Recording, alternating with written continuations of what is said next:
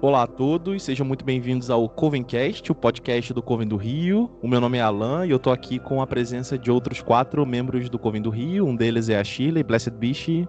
Blessed Be, Alan. Boa tarde a todos. Estamos também com a Gláucia, que é uma outra sacerdotisa membro do Coven. Blessed Be, Gláucia. Blessed Be, boa tarde a todos. E também com o Rafael, que também é um sacerdote membro do Coven do Rio. Blessed Be, Rafa. Blessed Be, boa tarde. E aí, gente, tudo bem? Tudo ótimo.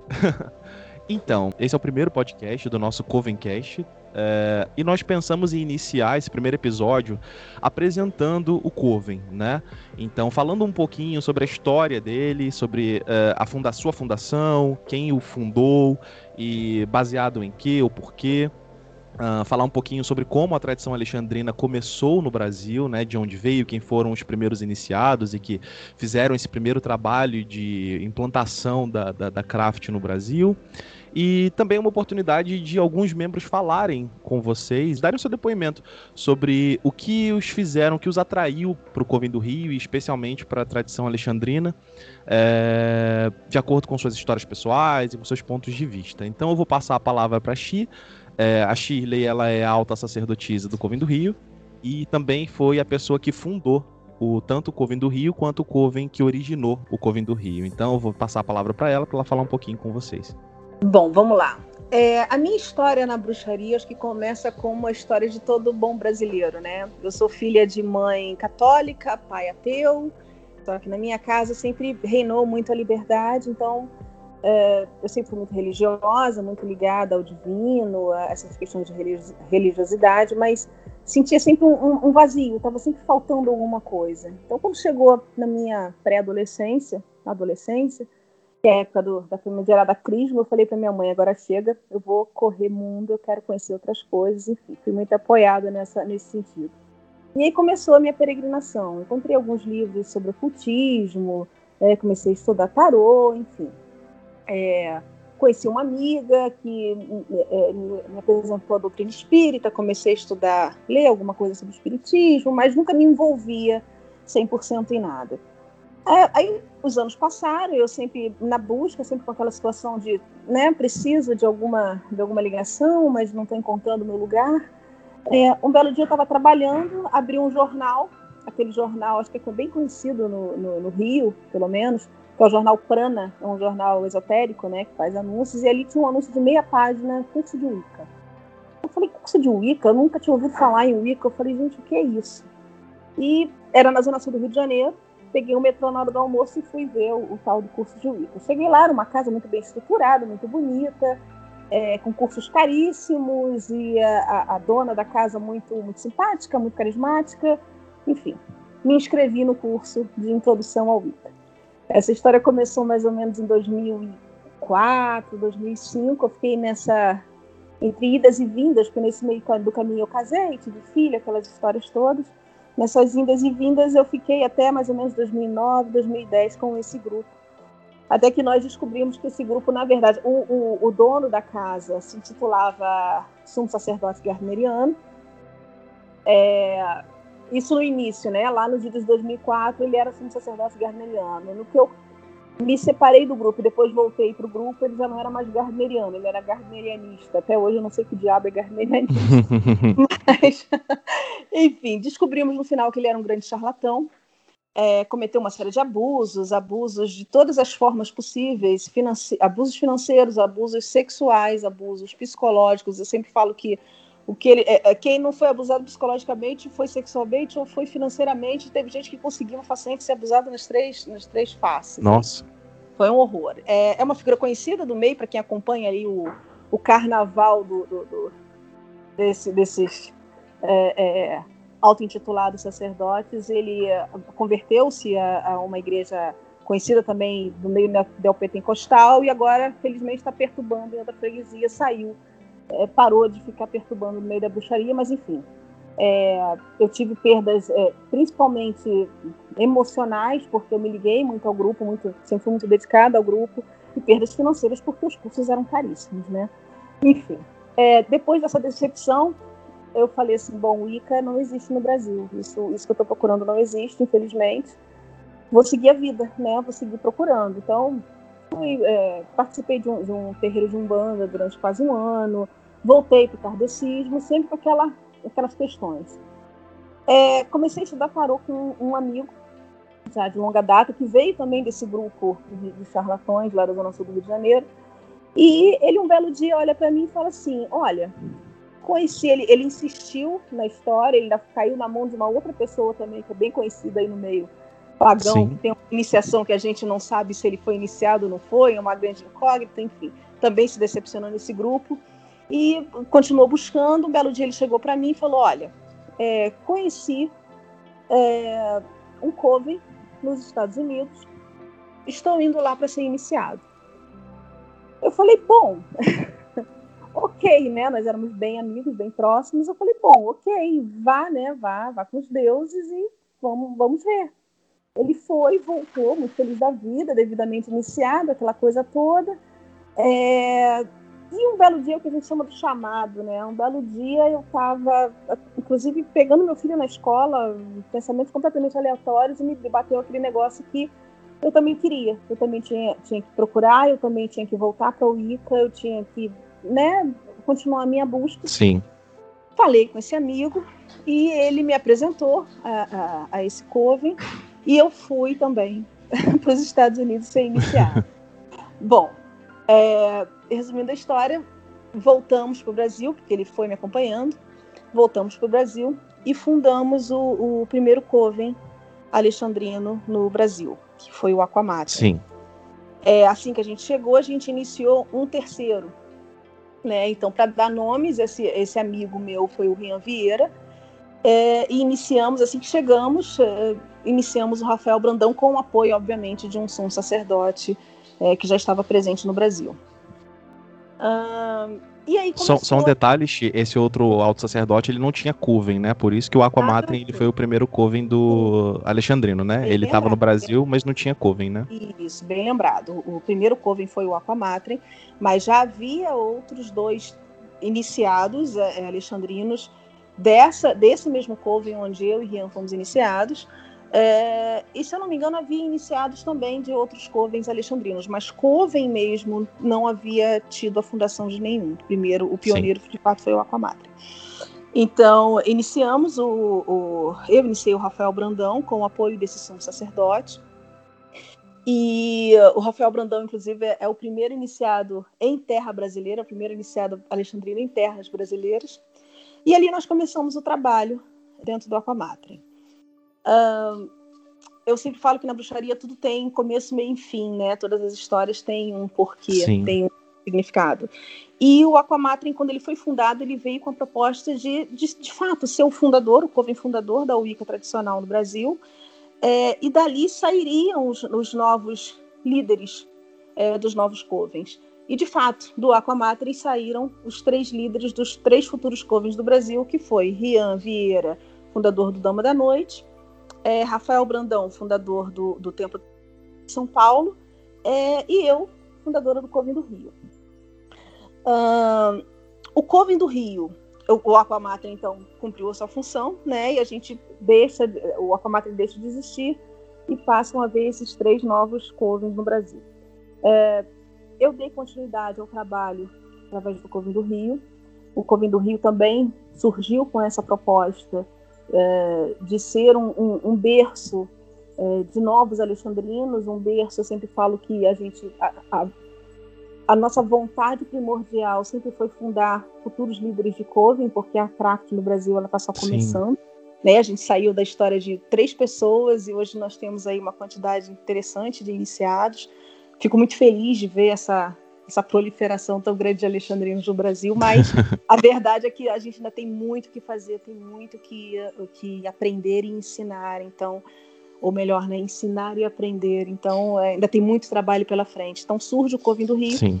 E o Covim do Rio também continua a proposta do Aquamatrin de ser um berço de futuros líderes de Covim é, esse meu trabalho inicial no, no Coving do Rio, já um pouco mais madura, um pouco mais vivenciada nas, nas questões ali da arte, né, da arte mágica, é, o meu foco de trabalho foi mais voltado para o indivíduo, para os iniciados é, de forma particular. É uma, uma questão do, do Coven. É, eu nunca gostei de, de, de, de, um esquema, né, de uma cartilha de ensino, Sim. de uma coisa muito estruturada. É, claro que assim como um que currículo, né? Um currículo. um currículo. Exatamente, um currículo muito estruturado, muito engessado. Assim que a pessoa é iniciada, é óbvio, ela, ela passa pelo treinamento primordial para aprender o básico, as bases da tradição. E nisso o Coven do Rio ele prima para, por manter essa base, né? Mas o foco no indivíduo é muito importante, porque a gente entende que cada iniciado é um ser único, cada bruxo é um ser particular. É, bruxos são pessoas livres, são pessoas curiosas, então a gente não pode ficar tolhendo as aptidões. Então, é, com o, o, o, crescimento do Coven do Rio, o que a gente observou foi um, o surgimento de um Coven é, extremamente heterogêneo, em todos os sentidos, em matéria de conhecimento, idade, pessoas, gostos, afinidades, enfim, um Coven heterogêneo, que eu acho sensacional, porque isso traz para a gente uma vivência interessante, um aumento na perspectiva da, da, da observação dos mistérios. É, enfim, né, é, é, a história, resumidamente, aí, de como surgiu a, a tradição alexandrina no Brasil. É, e eu acho que agora, para falar do Clube do Rio, a gente poderia chamar um dos, dos novos iniciados, né? Não sei, vamos, vamos manter a polaridade, vamos chamar o Rafael Costa. Blessed be, Rafael. É, blessed be, Xia. Então, o que acontece, gente? Minha história acho que é um pouco diferente da maioria, porque as pessoas com quem eu já conversei, do Coven e tal, sempre tiveram alguma coisa ligada à espiritualidade.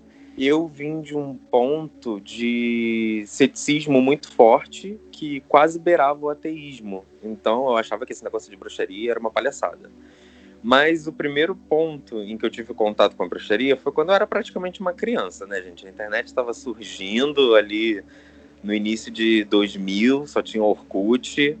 E através de uma amiguinha da escola que fazia parte da Umbanda ou do Candomblé, não me lembro exatamente agora, que ela chegou a comentar comigo sobre o Ica. E eu, criança que sou viciada em Harry Potter, fui procurar e achei uma penca de material, é claro, totalmente diferente do que eu conheço hoje. Mas achei aqueles materiais e comecei a brincar de bruxaria, gente. Não tem outra palavra para dizer senão brincar de bruxaria. É... E eu testei uma coisa ou outra, não dava muito certo e minha vida seguiu. Depois de muito tempo, né, que eu conheci meu atual companheiro, com quem eu tô hoje, o Luiz, e ele sempre foi uma pessoa muito espiritualizada, que já teve passagem por algumas religiões, e eu acho, gente, que às vezes o contato com pessoas diferentes ele é crucial para te formar culturalmente. Porque eu tinha uma série de visões e estereótipos do que era o candomblé, do que era o espiritismo. E através de conversas com ele, meus olhos foram abrindo, mas eu sempre fui do ver para crer. Nessa mesma época, por volta de 2014 mais ou menos, ele começou a se interessar por, por bruxaria. E eu falei: não, vai lá, se joga com você mesmo. E ele encontrou um coven, aí eu não posso dar muitos detalhes agora, porque senão eu vou acabar dando o endereço da pessoa. e ele foi, entrou. É... Eu conseguia ver que o que ele aprendia, as coisas que ele conversava comigo, realmente faziam sentido, tinham um significado. E eu decidi entrar também, logo com ele. Então, eu acho que a minha caminhada na bruxaria foi no meio eclético, né, como a gente chama, é, por volta de 2015. Foi quando eu entrei logo no primeiro coven, que era esse coven eclético, que tinha uma sacerdotisa. Gente, eu não tenho um pseudônimo para chamar, mas eu vou acabar falando o nome sem querer. Então me dá um nome fictício aí para falar, por favor. Doida! Doida? doida. doida, chama de doida. Eu vou chamar de a doida. Então, a gente entrou no Coven da doida.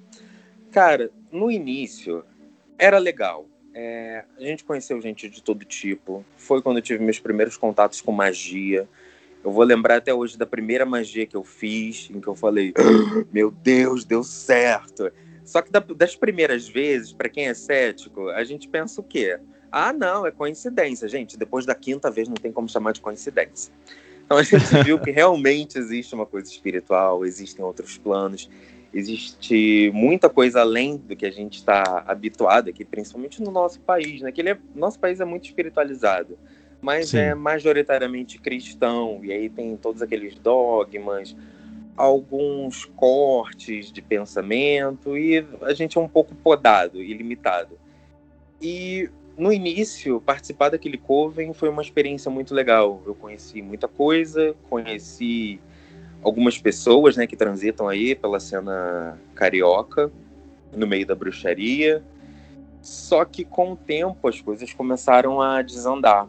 E aí algumas verdadeiras faces começaram a surgir, é, algumas questões de abuso. E é engraçado que a Shirley falou de três aspectos de abuso, né? Sexual, financeiro e emocional. Eu não tive todos, graças a Deus, o sexual eu não tive. Graças a Deus. Né? E ao Deus também, né? Deus, cara, bem claro. então, o sexual, graças aos deuses, eu não sofri, mas a gente sofreu é, abuso financeiro e muito abuso emocional. Um dos pontos que me marcou até hoje foi num festival de Hecate que estava sendo promovido que caía justamente no Dia dos Pais. E Dia dos Pais, para mim, tem um significado duplo, porque meu pai faz aniversário no Dia dos Pais. Então é uma comemoração dupla lá em casa. É, e eu falei que não poderia ir, porque, é claro, eu, ia, eu queria ficar com meu pai, né? E veio uma ameaça que eu nunca vou esquecer, que foi a pessoa que quer passar o Dia dos Pais com o pai esse ano e quer abandonar o compromisso com Hecate, no ano seguinte não reclama se o pai estiver passando o Dia dos Pais com Hecate. E eu achei aquilo Nossa. um absurdo. É, foi realmente absurdo. Então a nossa vontade começou a minar e começaram fofocas, começaram brigas e basicamente aquele grupo original que a, que a doida criou fez. Depois ela continuou a carreira dela, enganando outras pessoas, eu realmente não sei como tá. Mas a experiência que eu tive naquele coven eu vou carregar para a vida, porque até hoje, às vezes, é, surgem algumas comparações, eu falo sobre aquela época, mas me gerou também muito aprendizado e muito contato com a magia, embora for, seja totalmente diferente. Sim. É, depois daquele contato, não consegui largar a bruxaria, porque eu sempre gostei daquele vínculo de celebrar as festividades, os sabás, os esbais e eu passei um bom tempo praticando solitariamente em casa. Até que meu cunhado entrou né, no meio ali, começou a se interessar também sobre o, o assunto de bruxaria. Meu cunhado é o Alan, tá, gente? É, é o cunhado sou eu. Ele... e ele tinha vindo de da cena kardecista, mas também sentia paixão por esse assunto, né? E a gente começou a conversar muito em casa, praticar uma coisinha ou outra solitariamente. Às vezes a gente se unia para fazer um, alguma aqui em casa, celebrar um esbazinho, e era muito legal. E Alan, como a Hermione que é, né, foi estudar, foi procurar e acabou encontrando o Coven dos Alexandrinos. Eu tinha que ter contado a minha experiência depois de você, porque eu vou acabar dando um spoiler sobre a sua. É verdade, Mas você tá dando spoiler da minha história, isso não é legal. Exatamente. que eu vou resumir dizendo que eu falei, se, se joga, vê o que que dá, porque eu já tive minha experiência com Coven, eu não quero mais passar por isso, eu vou ficar em casa, aprendendo, estudando, evoluindo sozinho. Foi mais ou menos a Shirley com um amigo dela, né? Falou, vai lá, se joga, bruxão. se joga, vai lá. E eu por dentro, vai se ferrar, gente, tadinho. É. e aí acabou que ele foi, foi legal. A gente tinha algumas conversas sobre o Coven, é claro que dentro das restrições, né, que existiam na época. E eu comecei a observar, eu sempre fui muito de observar o que que a religião, o que que o culto, a prática, ela desperta na pessoa. Eu comecei a ver um despertar diferente no Alan também. E isso me despertou também. Eu achei muito legal. Eu falei, poxa, eu também quero. E aí foi quando eu enviei minha carta pedindo iniciação para o Covém do Rio. Consegui passar pelo processo dificílimo de, de postulante. e, e aí eu iniciei. E, nossa, eu já tenho um ano que eu estou iniciado. E, sinceramente, não posso descrever, só para quem passa pela experiência pode entender. É... Eu tive que desaprender muita coisa que eu tinha aprendido errado, eu aprendi de uma maneira muito mais explicada, muito mais com muito mais sentido que falou muito mais ao meu coração. É, eu aprendi que a bruxaria verdadeira ela trabalha com liberdade e hoje mais do que nunca nós vivemos essa liberdade. É, a gente preza muito pelo um dos nossos lemas, né, é o family first.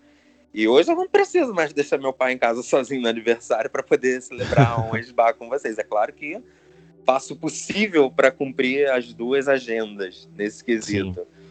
Mas para mim tem sido uma experiência enriquecedora. É, cada dia é uma surpresa nova, um aprendizado novo. Somos um coven muito plural e a gente aprende não só sobre bruxaria, mas com as experiências de todos, todos nós. Graças aos deuses, novamente nos damos muito bem e só agregamos um na vida do outro. E eu acho que, que no geral é isso. Isso é meu resumão de quase duas horas aí. Para cumprir, e para cumprir o quesito da polaridade, aí agora eu vou chamar minha, minha amiga Gláucia para comentar um pouco sobre a experiência dela. Percebi, Gláucia. Percebi, Rafael. Então, vamos à minha história eu fui criada é, desde pequena, não, não desde bebê, mas desde mais ou menos uns 10 anos, assim, na, numa religião é, muito rigorosa, que é a Testemunha de Jeová. Né? Todo mundo deve conhecer, vou logo falar, dar os nomes. então, é, é uma religião que ela estuda a Bíblia, essencialmente, mas não sai disso, né? Então, é a Sim. Bíblia e só. É, Alan também conhece, já também Conheço, estudou. Tive meu eles. pezinho lá também, né? É, estudou com eles. É bom saber é, o que diz a Bíblia. Por quê?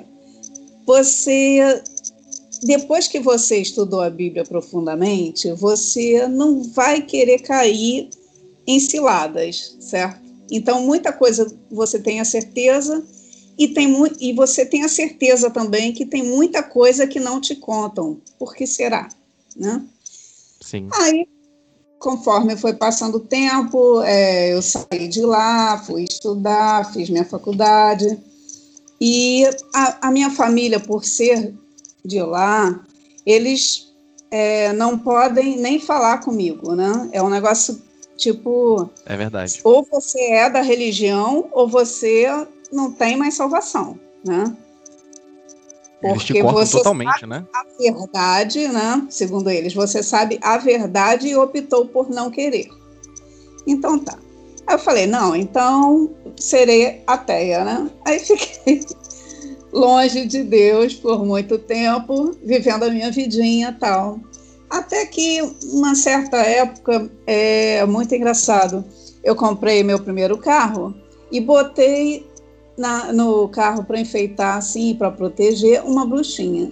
Daí em diante, todo mundo que entrava no carro era muito engraçado. Todo mundo me dava bruxa, bruxa, bruxa. Eu, de repente, eu vi que minha casa estava cheia de bruxas. E, comecei, e era no tempo do Orkut também. Comecei a procurar. O que é isso, né? Será que existe bruxa, bruxaria? Será que existe ou é uma lenda como vampiros? Aí comecei a procurar, comecei a procurar e vi que tinha lojas de artigos de bruxa, de bruxaria. Eu, gente, eu quero saber isso tudo, eu quero conhecer isso tudo, eu quero saber para que, que se usam, como se usa um atame, como se usa um caldeirão, para que, que se usa ervas, para que, que se usa cristais. E aquilo tudo me atiçou assim a curiosidade. E comecei a fazer cursos né, é, por correspondência. Não, não conhecia ninguém aqui no Rio de Janeiro que fosse um bruxo, né, se Sim. intitularizasse de bruxo. Aí comecei a, a, fazer meus, meus cursinhos ligados ao assunto, tipo assim, cristal, ervas, é, essências, e por, aí, e por aí vai. Até que eu conheci é, pela, por essa loja também, foi me indicado um, um grupo, que era um casal, que fazia cursos de Wicca por correspondência. Eu, ah, que é por correspondência, vamos lá fazer, né? Aí eu vi que, exatamente, eles, por serem uma bruxaria eclética, eles também usavam isso tudo, ervas, tarô, E tudo Sim. Me interessava e fazia algum sentido. E no final desse curso, que você fazia durante um ano, você poderia se iniciar lá, no coven deles, ou Sim. você se auto-iniciar e ser um bruxo solitário. Isso ali me interessou. Bem, se eu posso continuar sendo sozinha, procurando a, na minha caminhada né, solitariamente, Sim. vamos a isso. Porque, mesmo porque o grupo era em Campinas, São Paulo, ficava muito distante. Aí eu comecei a, a ir a encontros de bruxas, conheci primeiramente em São Paulo, Lá eu, eu conheci alguns bruxos do Rio de Janeiro, comecei a fazer um curso ou outro, de tarô, de cristais, isso sempre nessa linha, né? Sim. Até que, é, numa dessas palestras lá em São Paulo, eu fui, fui apresentada a alexandrinos que vieram para o Brasil para divulgar, né? E Sim. veio até Maxine, trouxe, é, é, que é a é, esposa do Alex Sanders, né? E ela trouxe coisas, coisas do primeiro coven alexandrino, que trouxe é, taça, e tinha todo um. Era uma apresentação formal dos alexandrinos no Brasil. E Sim. aquilo ali me interessou, porque antes, mesmo conhecendo vários grupos no Rio, em São Paulo, mesmo as pessoas me chamando, ah, vem assistir um, vem assistir um sabá com a gente, vem fazer um esbá com a gente. Eu nunca dizia que não, mas também não queria, tipo aquele, não quero me filiar, Não queria o compromisso, né? né? Exatamente. Então, quando eu assisti a palestra dos Alexandrinos lá em São Paulo, aquilo me despertou muita curiosidade, porque eu vi ali que era uma coisa diferente, uma coisa que eu não tinha visto no Brasil ainda. E falei, não, é isso. Eu vou procurar saber como, o que, que eu preciso fazer para entrar. Aí eu conversei desse, com uma pessoa. Perdão, Oi? De, perdão, é, desse início, quando você começou a buscar os primeiros cursos e tudo mais, até o momento onde você viu os alexandrinos a primeira vez, quanto tempo passou assim? Ah, mais de 10 anos. 10 anos, caramba, eu já 10 me considerava bruxa, tanto que eu ia a muitos encontros de bruxos, né? Que, que não é Sim. assim de um coven apenas, mas é, por exemplo, eu tinha caminhada no, no, na praia de Copacabana contra a intolerância religiosa, lá eu ia, entendeu?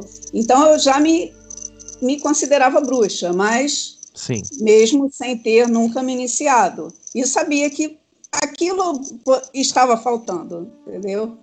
Entendi. E era uma coisa que. E quando eu conheci o, os alexandrinos lá em São Paulo, foi que me despertou uma vontade de, de realmente conhecer a fundo. E comecei a, a conversar e saber que tinha que me aprofundar no inglês para ler os livros no original.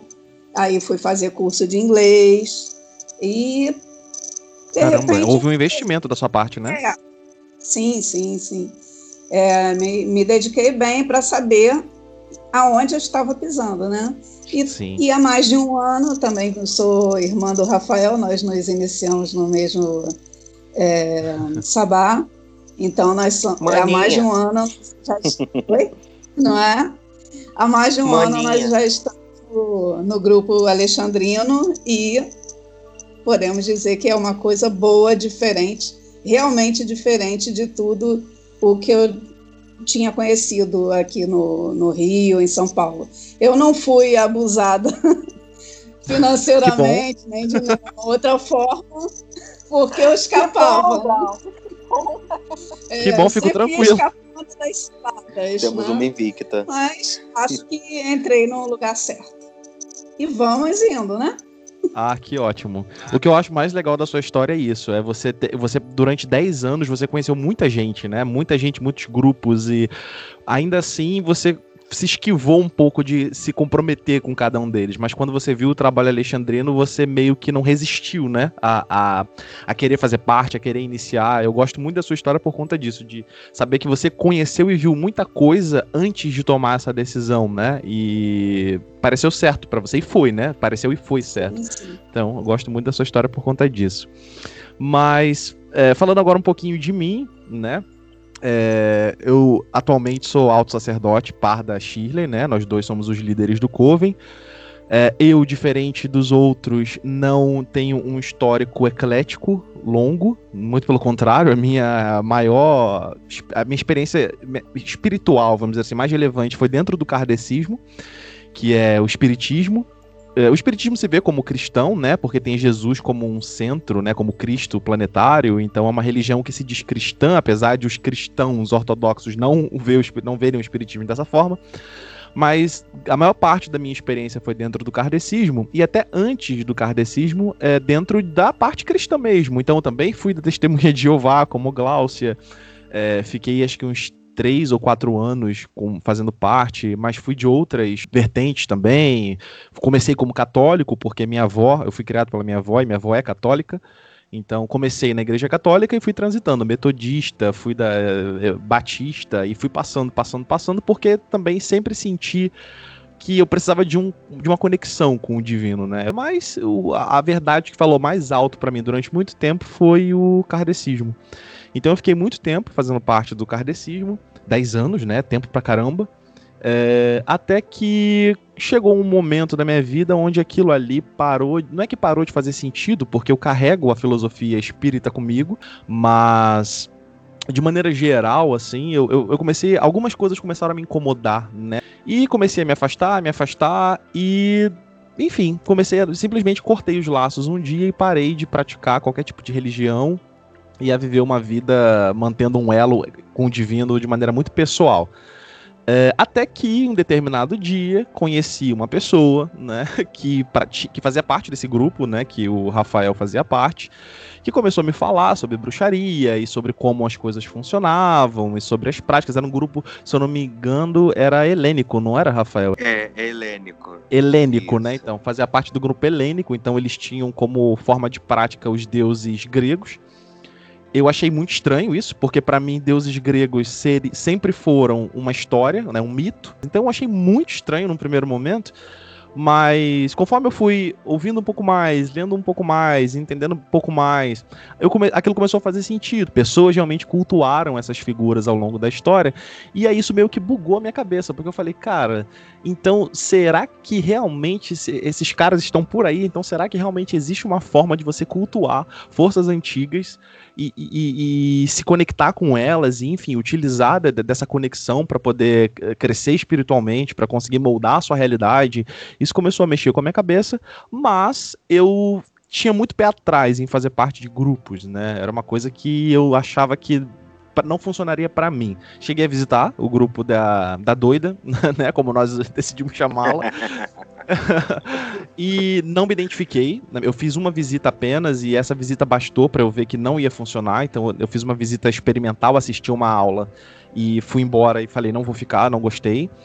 É... Mas aquilo já foi, aquilo, a, a, sementinha da Discord já tinha sido plantada. Então eu fiquei com aquilo dentro de mim durante muito tempo é, aquele desejo, né? Eu falei, gente, tem que ter alguma coisa real por aí. Não é possível que alguém em algum momento inventou essas histórias todas sobre bruxaria e sobre cultuar deuses antigos e ponto. Não, tem alguma coisa de verdade tem por aí em algum lugar. Eu só não sei como eu vou encontrar, né? É, até que o, eles cortaram, os meninos cortaram, Rafael, por exemplo, o vínculo com essa com essa figura, pararam de frequentar o coven dela. E em casa mesmo, numa prática mais é, familiar, vamos dizer assim, como ele contou, eventualmente fazia-se uma coisa ou outra, eu participava, achava aquilo muito legal. Eram coisas assim, extremamente simples, né, Rafa? Eram coisas bobas, assim, de pegar uma mesinha e botar coisinhas dentro de uma garrafa, mas era tão mágico. A sensação era muito boa, né, de você estar tá de noite, à luz da lua, Sim. fazendo garrafinhas com ervas, com coisas né, para poder trazer boa sorte, para poder trazer saúde, aquilo ali gerava uma vibe tão boa que eu falei, cara, será? Será que, que, que, tem alguém por aí que realmente masterizou isso daqui e faz a coisa acontecer de verdade? Não que não fosse de verdade ali pra gente, né? Porque era e era, e foi por isso que o interesse continuou vivo. Mas eu, eu pensava que alguém por aí, em algum lugar, devia estar tá fazendo isso melhor, né? Porque nós éramos muito, muito amadores. Até que um dia eu tava trabalhando, e eu adoro que, que tenha sido assim, porque foi, é foi literalmente assim: eu estava trabalhando na frente do meu computador no trabalho, e imerso no trabalho, de repente passou pela minha cabeça: eu vou pesquisar, eu vou jogar no Google, abrir o Google e vou botar lá: Coven Wicca Centro do Rio. Centro do Rio de Janeiro, né? Foi a pesquisa que eu fiz. Eu abri o Google e coloquei lá: Coven Wicca ou Coven Bruxaria, não lembro, Coven Bruxaria Centro do Rio. E mandei pesquisar. O primeiro resultado foi de uma página antiga que era uma página usada para divulgar os alexandrinos, uh, os covens alexandrinos no Brasil. E eu cliquei, falei, ué, estranho, né? Diferente assim. Comecei a ler lá mais ou menos, ah, Wicca tradicional, alexandrinos, Gardner... os alexandrinos são tradicionais como os gardnerianos. Eu não entendia nada disso, então assim, o que é alexandrino, o que é gardneriano, não faço a menor ideia. Mas fui dando uma lida e confesso que fui dando uma lida com muito receio, inclusive, porque o fato de a tradição alexandrina, por, por não conhecer a história, né? O nome da tradição ale, ser alexandrina e o, entre aspas, fundador ser um homem que se chama Alexanders. Então eu falei, caramba, isso parece meio culto. Isso parece meio um culto à figura de uma pessoa, né? Porque a própria tradição é nomeada por conta do nome dele. Então eu, eu comecei a ler com muito pé atrás, com muito medo, achando que aquilo ali era uma forma de culto mesmo. É, mas ainda assim, quando eu vi o formulário lá, de, de para quem quisesse pedir iniciação, eu não consegui resistir a mandar. Foi basicamente isso. Eu fiquei olhando pro formulário e com todas as minhas ressalvas, com toda a minha preocupação se aquilo ali era uma coisa séria ou não, eu não consegui não preencher. É, é bizarro falar isso, porque parece que é fantasioso, mas é, é foi, foi isso. Foi de fato é, irresistível. Então eu peguei, escrevi, escrevi inclusive muito mal escrito, assim, preenchi tudo muito rápido sobre o meu interesse e mandei, ou cliquei lá no enviar. E aí, eu nem lembro se foi no mesmo dia, se foi no dia seguinte, eu abri o meu e-mail. Na verdade, eu, enviei, fechei o site, nunca mais encontrei o site. Isso, isso é real, parece brincadeira novamente, mas nunca mais encontrei o site. Assim, fácil, né? Eu quis encontrar para poder mostrar para as outras pessoas o site, para poder ver assim o que, que, as pessoas achavam, mas eu digitava Coven, Bruxaria, Centro do Rio, e o site não aparecia. Eu falava, gente, não é possível isso. Mandei a, a, o formulário e no dia seguinte voltou um e-mail da alta sacerdotisa do Coven, Shirley, não sei se vocês conhecem, é, querendo marcar uma entrevista. E eu fui para ser, falei, bom, já que tem, tem esse momento cara a cara, né, pra gente bater um papo, é muito bom, porque daí acho que esse é o momento de eu tirar outras dúvidas, né, dúvidas em relação a várias coisas. E por ter um background kardecista, o kardecismo eu participei de mesa mediúnica por oito anos dos dez, então a minha visão do, do etéreo, ela estava muito forte e muito fechada. É, é, era muito limitada pelo, pela visão e pela experiência mediúnica que eu tive no kardecismo. Eu pensava, se no kardecismo, através da prática mediúnica, eu conseguia contemplar o mundo extrafísico, eu já sabia o que tinha lá. Então qualquer outra coisa diferente daquilo para mim era ilusão, né? Eu vivia com esse com esse pensamento. Então eu falei, cara, eu só vou, eu, eu vou para essa entrevista com ela. Não sei se eu já contei essa história para Sheila. Se eu não contei, ela vai ouvir a primeira vez. É, do meu ponto de vista, né? Porque ela estava lá na entrevista comigo, mas do meu ponto de vista eu falei, eu vou para essa entrevista com uma pergunta só que eu quero que ela me responda satisfatoriamente. Porque na entrevista, né, ela pergunta, eu pergunto, né, uma troca. Então eu falei, se ela conseguir me responder essa pergunta satisfatoriamente, eu vou iniciar. Eu vou seguir com o processo, né? Porque não dependia só de minha iniciação, mas eu falei, eu vou seguir com esse processo. E fomos para tal entrevista. Chegando lá, é, enfim, né, conheci Chile, batemos um papo é, sobre tudo que é importante saber, questão do que o inglês, que é um fator que é até certo ponto importante para a prática no Coven do Rio especificamente, porque nossos ditos são em inglês. Isso, aquilo, trata um, trata o outro, beleza. Chile, você tem alguma pergunta? Falei, tenho. O que é o deus e a deusa? Era a pergunta que eu precisava fazer. Porque eu falei, cara, para mim, com a minha visão kardecista, Deus era um só. Então, se a Wicca tinha como ponto de observação dos mistérios mágicos um divino casal, ou seja, um deus e uma deusa, que que são essas figuras? Eles são espíritos, eles são anjos, né? Do, do, num conceito kardecista, um espírito é, puro, né? São espíritos que se, que, que se purificaram, eles... O que são, né? O, o, que, que, o que que são essas duas figuras?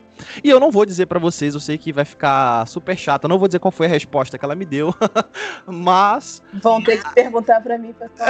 Vão ter que perguntar pessoalmente para Shirley, mas eu falei, cara, eu vou iniciar nesse lugar. Eu falei, porque a resposta foi o que eu achei mais interessante da resposta foi que ela não contradisse nada do que eu tinha como um fato, né? O, o que é meio presunçoso, mas assim, é, naquele momento, para mim, como eu falei, por conta da minha experiência mediúnica, eu achava que eu já sabia o que estava do outro lado. Então a, resposta dela não contradisse, mas ampliou a minha percepção em relação ao que eu achava que estava do outro lado. Eu falei, meu Deus, tem alguma coisa aí. Eu falei, eu vou iniciar. E eu saí de lá mandando áudio para as pessoas. Gente, acabou a entrevista aqui. Eu achei a mulher fenomenal e não sei o que. Eu quero muito fazer parte. E, bom, né, passando-se as etapas, porque aí tem toda uma etapa para ser cumprida. Eu fui iniciado no, no Coving do Rio. É, hoje, né, fui iniciado nos três graus, então primeiro fui iniciado como primeiro grau e depois mais tarde recebi segundo e terceiro grau, então hoje sou o alto sacerdote par dela. E o que eu posso dizer agora, como uma pessoa que, te, que teve um background completamente diferente, foi que quando você para no lugar certo e quando você tem a orientação correta, e eu não estou falando aqui de uma maneira presunçosa de que nós temos todas as respostas ou de que nós somos melhores do que ninguém, não. Mas quando você para onde você tem que estar, tá, e eu sei que eu parei onde eu tenho que estar tá porque eu não consegui resistir a estar aqui, as coisas parecem que se encaixam e desbloqueiam na sua cabeça uma série de, de coisas que estavam ali o tempo todo e você não percebia. Então, também não tive experiência de abuso, felizmente, né? Não fui abusado por ninguém fora do Covem do Rio e nem dentro do Covem do Rio, obviamente. É, mas em nenhum momento dentro do meu treino eu senti que o que eu estava aprendendo ali estava contradizendo ou estava atacando uma ideia pré, é, é, anterior, né, que eu tenha, que eu tivesse formado numa experiência anterior. Muito pelo contrário, o que eu comecei a perceber foi que aquilo que eu estava aprendendo estava me dando uma visão muito maior das coisas. É como se estivesse ampliando mesmo o meu campo de visão, né? É, e isso eu achei fenomenal, porque assim tudo isso foi muito prático, né? Foi muito bota a mão e faz. Em nenhum momento, como a Shirley falou, isso é uma realidade. É, a, existe um programa, existe um currículo, não existe um, um básico, né, um, um, padrão que é o que define a tradição, né? Porque senão o que, é tradição, né? Então existe um, um conteúdo básico que todo mundo tem que aprender, mas cada indivíduo tem uma necessidade, tem um background, né? Tem uma, tem suas facilidades, os seus pontos a desenvolver. Então, todo o treinamento ele é feito olhando para isso e fazendo com que você, através da prática, através do mergulho, através da entrega, através de você, vá cada vez mais caminhando e, e, avançando e evoluindo. Assim, eu não sei como que foi isso para os outros, mas eu acho que o que eu mais amo dentro do que a gente faz é quanto, o quanto ninguém te impõe nada, o quanto ninguém diz para você como as coisas devem ser, o que você tem que sentir, o que você tem que ver. É, ninguém diz isso para você. A gente simplesmente orienta, né? Vira na direção. Mas a gente ainda chega no mesmo lugar, né? Então, o Coven do Rio é um lugar que eu considero é, que desempenhou um papel assim inigualável na minha vida. E por isso que eu sou muito grato, né? Principalmente a Chile, porque foi quem me, me introduziu né, que me trouxe para dentro do círculo a primeira vez. É, mas também muito feliz pela troca né, que a gente tem com as pessoas dentro do Coven. Nós temos pessoas de várias idades, como ela falou, de várias idades, de várias origens, de várias visões de mundo, pessoas que é, enxergam as coisas de maneira completamente diferente e quando tá todo mundo junto, a gente se enriquece, a gente cresce, a, a nossa prática é elevada a um outro nível e tudo isso me deixa muito feliz são duas facetas do trabalho, né? É um trabalho desafiador, uma vez que você não tem uma padronização, né? Não há mentes padronizadas no Governo do Rio. Sim. E isso é muito enriquecedor para ambas as partes, tanto para quem está nesse momento na figura de professor, quanto é, para todos que estão ouvindo, né? Que estão compartilhando dessa experiência. Eu acho que seria uma uma corrupção nossa dizer que o Coven do Rio é um berço dos futuros fundadores, líderes de covens, dos próximos covens, se a gente Sim. quisesse engessar a cabeça de todo mundo, quisesse seguidores, né? Eu acho verdade. que a grande verdade do Coven do Rio é que nós não queremos seguidores, nós queremos pessoas, seres pensantes, né? Transformar os bruxos que chegam em nós em sacerdotes. E o sacerdote é um ser pensante, é um ser livre, é um ser que, enfim, é, ele tem uma perspectiva do, do divino. É, muitas vezes é, de, ele avalia o divino ou, ou sente o divino ou, ou, ou, vivencia os mistérios, como se preferir falar, de uma forma é, sui generis, né? Muito Sim. particular. Então você não pode dizer que a minha meu ponto de observação é equivocado porque o seu é melhor. Não, não é assim. Eu acho que é, há uma partilha. Eu acho que Exato. essa é a grande a grande questão aí do Coven do Rio, que torna o Coven do Rio um Coven é, um pouquinho diferente nessa, nesse tom do trabalho. É respeitar as individualidades, é como você falou, e no final todo mundo chega ao mesmo lugar, o que é mais importante. Justamente porque tiveram as individualidades respeitadas. Eu acho que mais Exato. que isso, quando você se propõe a formar líderes de Coven, sacerdotes, enfim, pessoas livre pensantes, o que você tem que proporcionar para essas pessoas é o arcabouço né? É, o, é a base para que essa pessoa, a partir dessa base, ela consiga se desenvolver e consiga evoluir. Eu acho que essa é a tônica do trabalho. Exato. Senão vira doutrina, né? Como você falou. Senão né, você começa a doutrinar pessoas e você tira delas o, a oportunidade de, de realmente e fazer. Né, só ter um casal de sumos sacerdotes. A gente quer ter vários, vários sumos sacerdotes dentro do corpo para a coisa ficar mais interessante. Exato. para a discussão ficar mais acalorada. Isso é uma coisa que eu acho muito legal. Porque na maioria dos grupos, da experiência que a gente tem, né, no cenário aqui fora, é, são pessoas que querem deter o poder, deter o conhecimento e às vezes acabam podando a caminhada, a jornada de alguém que quer crescer dentro da bruxaria, que quer descobrir mais, que quer sentir mais.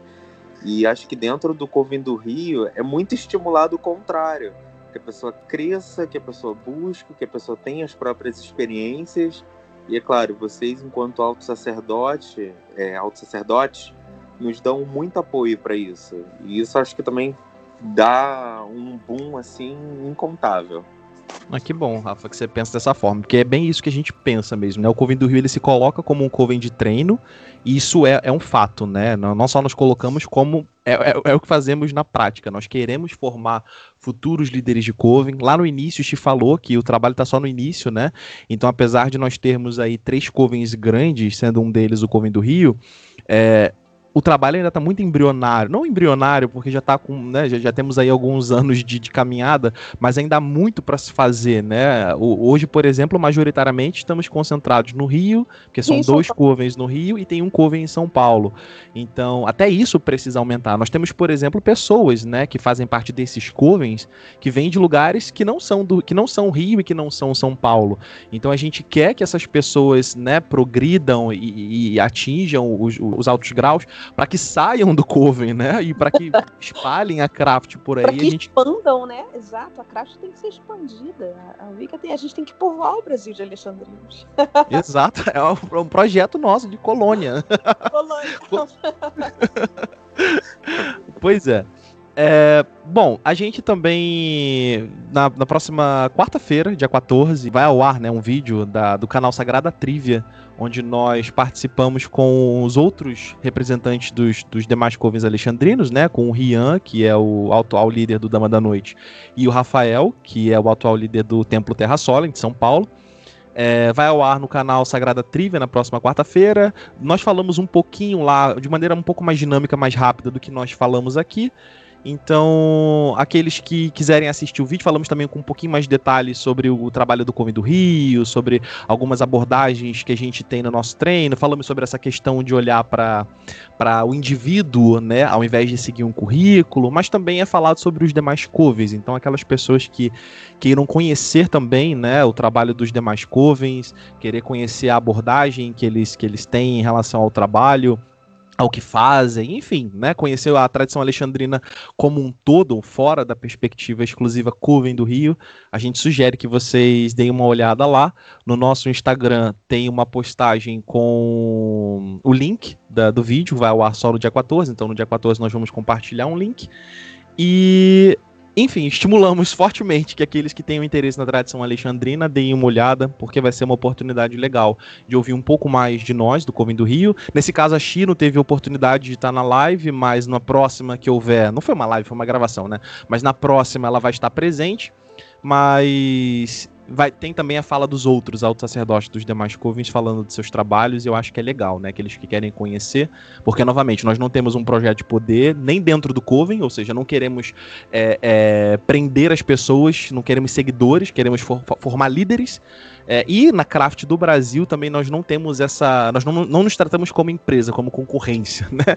Então é bom que ouçam também o que os outros covens têm a dizer e como os outros covens encaram seus trabalhos. Até porque se mantém interesse na tradição alexandrina, pode ser que descubram uma afinidade maior com um outro Coven que não o Coven do Rio. Então, na próxima quarta-feira, dia 14, eu não sei exatamente o horário que vai ao ar, mas no dia 14 a gente vai divulgar no Instagram é, do canal Sagrada Trivia, onde estaremos os três, eu, o Rafael e o Ian, com a presença da Stephanie, que é a entrevistadora. Bom, é... alguém quer dizer mais alguma coisa? Alguém quer colocar mais alguma coisa? Não, só agradecer a oportunidade. Obrigada. É, boa tarde a todos. Blessed be para vocês. Blessed Biche, Blessed Be Rafael, Glaucia, querem falar mais alguma coisa? Blessed Acho que aproveitar a oportunidade também, Blessed Be, aproveitar a oportunidade também para agradecer o espaço e falar que vocês são muito legais, gente. Olha só, vocês ah. estão aí, cheio de coisa para fazer, é feriado, mas vocês ainda trouxeram a gente aqui, recém-iniciados praticamente, e consideram também a nossa opinião e o que a gente tem a dizer para as pessoas que querem nos ouvir também.